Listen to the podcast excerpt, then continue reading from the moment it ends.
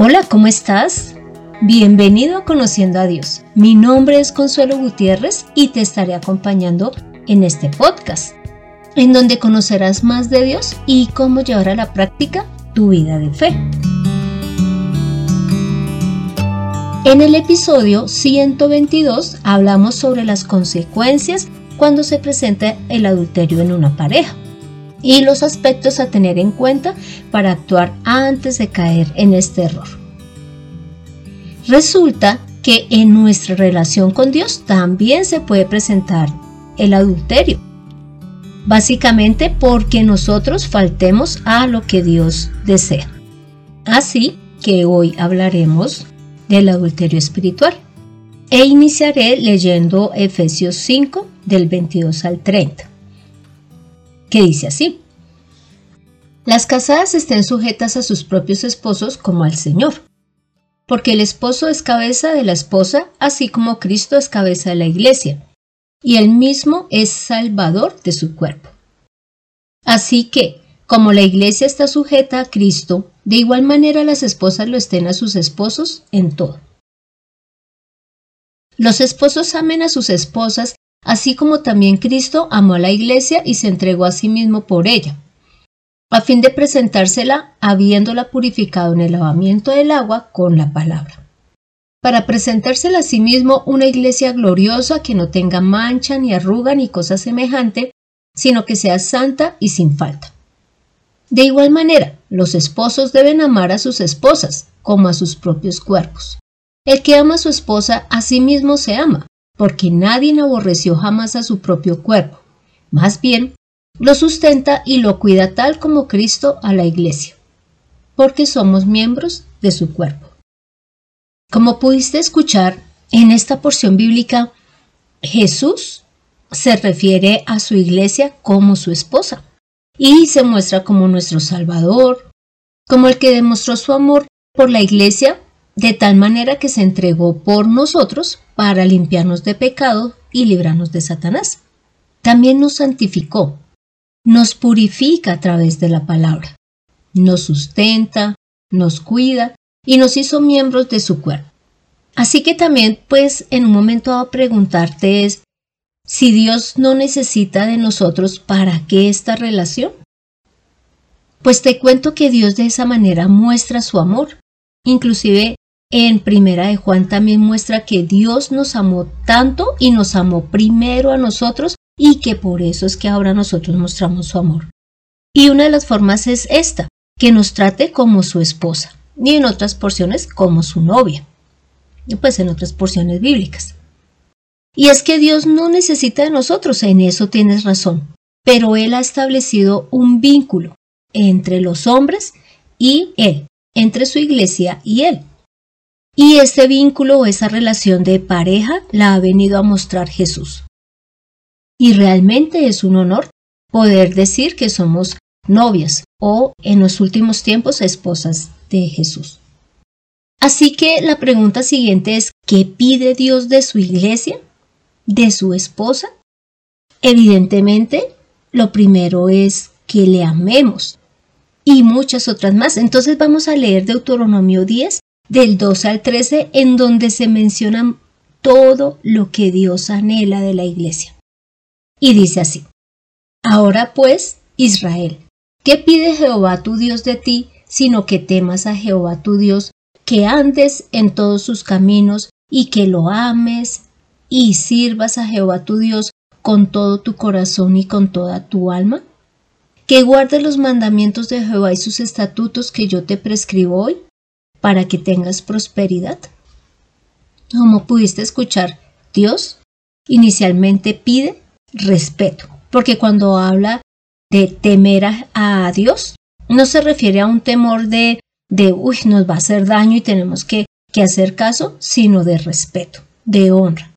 Pero también habla de que andemos por sus caminos, es decir, Dios nos ha establecido unos parámetros, nos ha dicho por qué hacer, qué dejar de hacer, ¿Por qué camino andar? Pues nosotros debemos de andar conforme a su palabra. Esto significa obediencia. Además menciona que lo ames. Una pareja solamente va a poder vivir y, y permanecer juntas siempre si hay amor entre ellas. De igual manera es así con Dios, pero Dios decidió amarnos primero. Ahora nosotros somos los que hemos de tomar la decisión de amarle. Además mencionó que le sirvas con todo tu corazón y con toda tu alma. Es decir, que el servicio que le prestemos dándolo a conocer sea dado con amor, con diligencia, con disposición, con mucho agrado, con pasión. Eso es lo que desea el Señor. Pero también dice que guarde los mandamientos y estatutos que Él ha dado. Y es que nosotros estamos como en una cuerda floja o en una línea muy delgada. Y es que como sabemos que a través de Jesús tenemos la salvación, pues también nos podemos descuidar en no cumplir los mandamientos. Y eso significaría es no amarle a Él y no amar a, los demás como nos lo está pidiendo. Pero realmente en nuestra vida de fe debemos buscar cumplirlos. Tanto así que también en Mateo, eh, perdón, en Marcos 12, del 29 al 30, Jesús resume este deseo de Dios con su iglesia y es hablando el primer mandamiento y así dice él.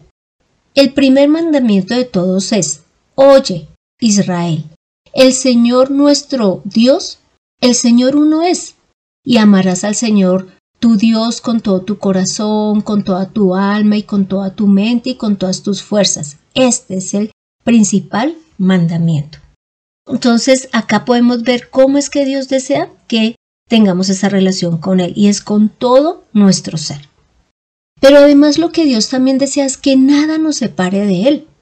Cuando leímos Efesios 5, vimos que Él nos trata o nos dice que formamos parte de su cuerpo.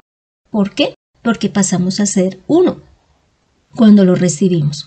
Por lo tanto, Él no desea que nadie nos separe. Mira que esto lo dice en Mateo 19:6. Así que no son ya más dos, sino una sola carne. Por tanto, lo que Dios juntó, no lo separe el hombre. Y sé que Dios es espíritu, pero Él se manifestó enviando su palabra y haciendo la carne. Jesús sí fue carne, sí fue hombre. Y ahora somos parte de su iglesia, somos un solo cuerpo. Y Dios no desea que nada nos separe. Ahora hablemos de qué sería el adulterio espiritual. Ya vimos qué es lo que Dios pide, por lo tanto, ya podremos saber cuándo estamos cometiendo el adulterio. Y lo primero lo podemos ver en Deuteronomio 5, de 7 al 9, en donde podemos leer. No tendrás otros dioses delante de mí.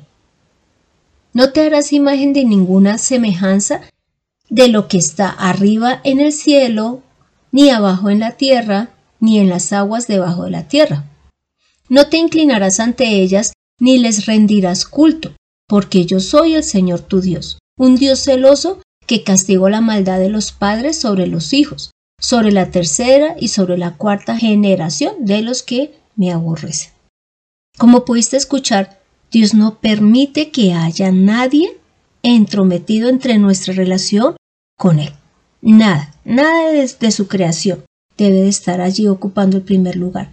Y esto también lo vemos en Romanos 1, del 21 al 26, donde Dios también le habla a la iglesia y lo dice de la siguiente manera.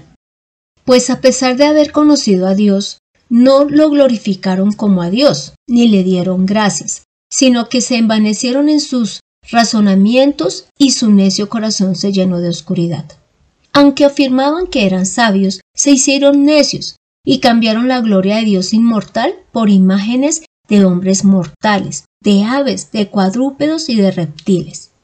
Por eso Dios los entregó a los malos deseos de su corazón y a la impureza, de modo que degradaron entre sí sus propios cuerpos, cambiaron la verdad de Dios por la mentira, y honraron y dieron culto a las criaturas antes que al Creador el cual es bendito por los siglos. Amén.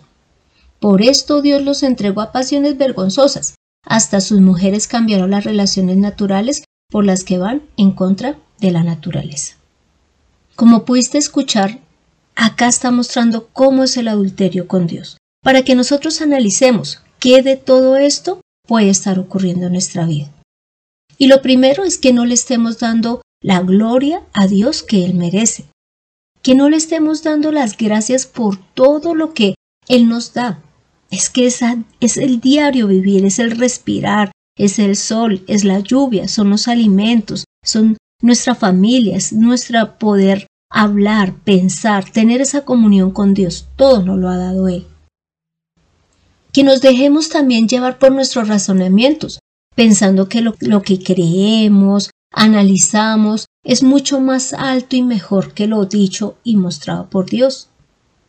Que cambiemos la gloria de Dios por las imágenes de lo creado y que le estemos dando culto a estas imágenes, inclusive a los hombres, a los animales, pues de manera eh, física, no porque lo estemos representando en una imagen. Pero también que cambiemos la verdad, es decir, lo que el Señor nos dejó dicho, lo que Él nos prometió, por la mentira que tenemos en nuestra mente, en nuestros deseos o por lo que nos ofrece el mundo. Entonces, acá pudimos ver en estas dos porciones bíblicas todo lo que Dios considera adulterio. Y ya en Juan 5 del 43 al 44 podemos ver que algo que Dios lo menciona también y que se consideraría un adulterio es que lo cambiemos a Él por agradar a los hombres. Aquí inclusive Jesús le decía a las personas que le estaban escuchando, que él venía en el nombre del Padre y que a él no lo recibía, pero que si otro viniera en su propio nombre, a él lo recibiríamos. Y eso es lo que ocurre muchas veces con nosotros, que terminamos dejando a Dios de lado y preferimos lo que vemos en el mundo, lo que Él nos ofrece o sencillamente lo que una persona nos ofrece. Y lógicamente este adulterio espiritual también tiene unas consecuencias, así como los vimos en el que tiene que ver con una pareja, porque realmente la relación con Dios es de, de novia a novio o entre esposos. Y lo primero es eh, lo que ya vimos y es que le demos culto a los astros, por lo tanto, a los astros y a todo lo creado. Por lo tanto, dice aquí en Hechos 7:42, eh, entonces Dios se apartó de ellos y los entregó a rendir culto a los astros que veían en el cielo, Así está escrito en el libro de los profetas. Israelita, ¿acaso en el desierto me ofrecieron ofrendas y sacrificios durante 40 años?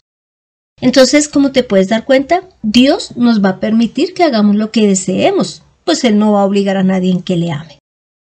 Lo segundo, como consecuencia, es que Él nos va a entregar a nuestros enemigos. Mira que en Esdras 5.12 menciona que Israel pues se había apartado de Dios y allí dice, Él los entregó en manos de, Nabucodonosor, el caldeo, rey de Babilonia, quien destruyó este templo y llevó cautivo al pueblo a Babilonia.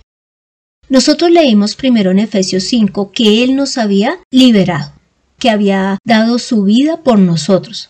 Pues si nosotros ahora rechazamos esta relación con Dios, pues sencillamente vamos a volver a caer en, en las manos de nuestros enemigos, que es Satanás, que es el mundo, el mundo que nos lleva a hacer las cosas contrarias a lo que Dios nos pide y que son nuestros propios deseos.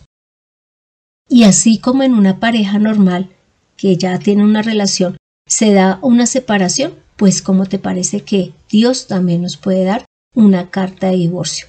Y mira que lo dice en Jeremías 3.8. Aquí está hablando de Israel. Dice, ella vio que precisamente porque la apóstata Israel había cometido adulterio, yo la había despedido y le había dado carta de divorcio, pero su hermana, la desleal Judá, no tuvo temor, más bien fue y se prostituyó ella también. Mira que la palabra apostasía significa negar la fe, renunciar a la religión o a las creencias que estamos teniendo. Es apartarse de Dios. Entonces acá está mencionando que Israel hizo eso, se apartó de Dios, dejó su fe, por lo tanto Dios le dio una carta de divorcio. Y eso es lo que ocurriría con nosotros si entramos en ese adulterio espiritual. Analicémonos. Sé que es muy fácil caer en el adulterio espiritual porque no vemos a Dios y pensamos a veces con ligereza que rendirle culto, tener más atención por cosas del diario vivir que a Dios, pues no va a generar ningún inconveniente con él. Pero mira que Dios sí está atento a todo nuestro comportamiento. Así que valoremos esta relación que Dios tiene de, de noviazgo y de esposos. El primer beneficio eh, lo podemos ver en Juan 14, 21. Aparte, perdón, digo primer beneficio, pero realmente ya los vimos todos en Efesios 5. Pero acá en Juan 14, 21 al 23 menciona que si nosotros obedecemos los mandamientos de Jesús, realmente estamos mostrando el amor que tenemos hacia Él y hacia el Padre. Y que entonces Jesús se va a manifestar. Es decir, Él se nos va a revelar a través de la palabra. Pero ya en el 23 dice, Jesús le respondió, el que me ama, obedece mi palabra, y mi Padre lo amará, y vendremos a Él, y con Él nos quedaremos a vivir. Así que está mostrando que no solamente recibiremos el amor de Jesús por obedecer sus mandamientos, sino el del Padre. ¿Por qué? Porque estamos cumpliendo sus deseos, pues de obediencia y de respeto. Pero algo que lograremos es que Él se quede a habitar en nosotros, a vivir con nosotros. Y es lógico, en una relación de pareja, lo que se desea es llegar a convivir y a permanecer viviendo juntos siempre. Y es lo mismo que nos ofrece el Señor. Pero también ya en Galatas podemos observar, eh, bueno, en Galatas 1 del versículo 3 al 5, ya en el versículo 4 dice así, quien se dio a sí mismo por nuestros pecados, o sea, refiriéndose a Jesús. De este modo nos libró de la presente época malvada, conforme a la voluntad de nuestro Dios y Padre, a quien sea la gloria por los siglos de los siglos. Amén. Entonces otro de los beneficios que podemos ver es que Jesús nos ha librado del pecado y nos ha librado de esta época malvada. ¿Y qué es lo que pasa? Nosotros estamos en el mundo y pues solamente hasta el día que moramos saldremos de acá. Y no es que el mundo en sí sea el que nos aparte de Dios, sino cuando nosotros deseamos y empezamos a hacer lo que Él nos pide, lo que las personas, lo que todo nuestro alrededor nos pide. Eso es lo que nos aleja del mundo. Pero Dios nos guarda, nos guarda a través de la palabra porque hemos de buscar es siempre hacer lo que a Dios le gusta. Y en Apocalipsis podemos ver que sí va a haber una boda. Mira lo que dice ya en el capítulo 19, versículos 7 y 8. Gocémonos, alegrémonos y demos gloria, porque han llegado las bodas del Cordero y su novia se ha preparado. Y a ella se le ha concedido que se vista de lino fino, resplandeciente y limpio, porque el lino fino es los actos justos de los santos. Entonces, como te das cuenta, nosotros como iglesia sí estaremos invitados a las bodas con Dios, con el mismo Jesús. ¿Y qué pasa? Que Dios, las cosas que Él promete para Él son ya realidad. Por eso es que de una vez en su palabra nos trata como su iglesia. Entonces, como ya vimos también en Efesios 5, son demasiados los beneficios que Dios nos ofrece así que no dudemos en guardarle fidelidad. Así que ya para terminar, te pido que leamos Efesios 6 del 23 al 24 en donde dice lo siguiente, paz sea a los hermanos y amor con fe, de Dios Padre y del Señor Jesucristo. La gracia sea con todos los que aman a nuestro Señor Jesucristo con amor inalterable. Amén. Eso es lo que Dios desea, que nuestro amor hacia Él sea inalterable. Te pido que me acompañes a esta oración final. Gracias, Padre Santo, por mostrarnos a través de Jesús esa relación que tú deseas que tengamos, como de una pareja, del novio que ama a su novia y de la novia que también lo hace, y que se respetan, y que se dan amor en todo momento, se honran y se obedecen. Padre, gracias, porque tú no necesitas tener esa relación con nosotros. Tú podrías portarte solamente como el Creador, como el Dios, pero has decidido que tengamos una cercanía. Gracias, Santo Señor, y queremos amarte, honrarte, obedecer, darte el honor y la gloria. Ayúdanos a que nuestros ojos no sean puestos en otras cosas ni en personas, sino en ti, porque tú eres el todo y tú mismo nos vas a ayudar a permanecer fieles, y es lo que te pedimos hoy. Que a ti sea todo el honor y toda la gloria, porque así lo mereces. Gracias por amarnos primero y ahora permitirnos acercarnos a ti, como una esposa lo hace con toda la tranquilidad y toda la libertad. Señor, a ti es todo el honor y la gloria. Hemos orado en el nombre de Cristo Jesús. Amén. Da a conocer al Dios vivo en Conociendo a Dios. Este fue el episodio 124, en donde vimos que la iglesia es la novia de Jesús y que Jesús a su vez ya la trata como una esposa y la ha limpiado, la ha preparado para ese momento en que se den las bodas del Cordero. Y que nosotros como iglesia, como novias, debemos de serle fiel al Padre, porque Él lo merece, porque Él nos ha dado de lo mejor de Él y siempre buscará que nuestra vida sea dirigida por Él, para que nos vaya bien. Así que te animo para que leas Gálatas 3 del 5 al 17, Primera de Samuel 15, 22, Hebreos 10, 29. Y gracias por escuchar este podcast a través de SoundCloud y también de Spotify mientras vas cogido de la mano con tu novio, con tu novia y no olvides compartir este episodio porque más personas necesitan saber que también hay un adulterio espiritual y que tomen todas las medidas para que no caigan en él. Si deseas que tratemos algún tema en especial, no dudes en dejarme tu solicitud en el correo de mirtaconsuelog.com o en cualquiera de estos dos plataformas a través del cual se escucha este podcast. Soy Consuelo Gutiérrez, tu compañera en este camino. Quiero darle las gracias a José Luis Calderón por la edición de este podcast. Amemos a Dios, busquemos que nada nos separe de Él. Nos vemos en el próximo episodio.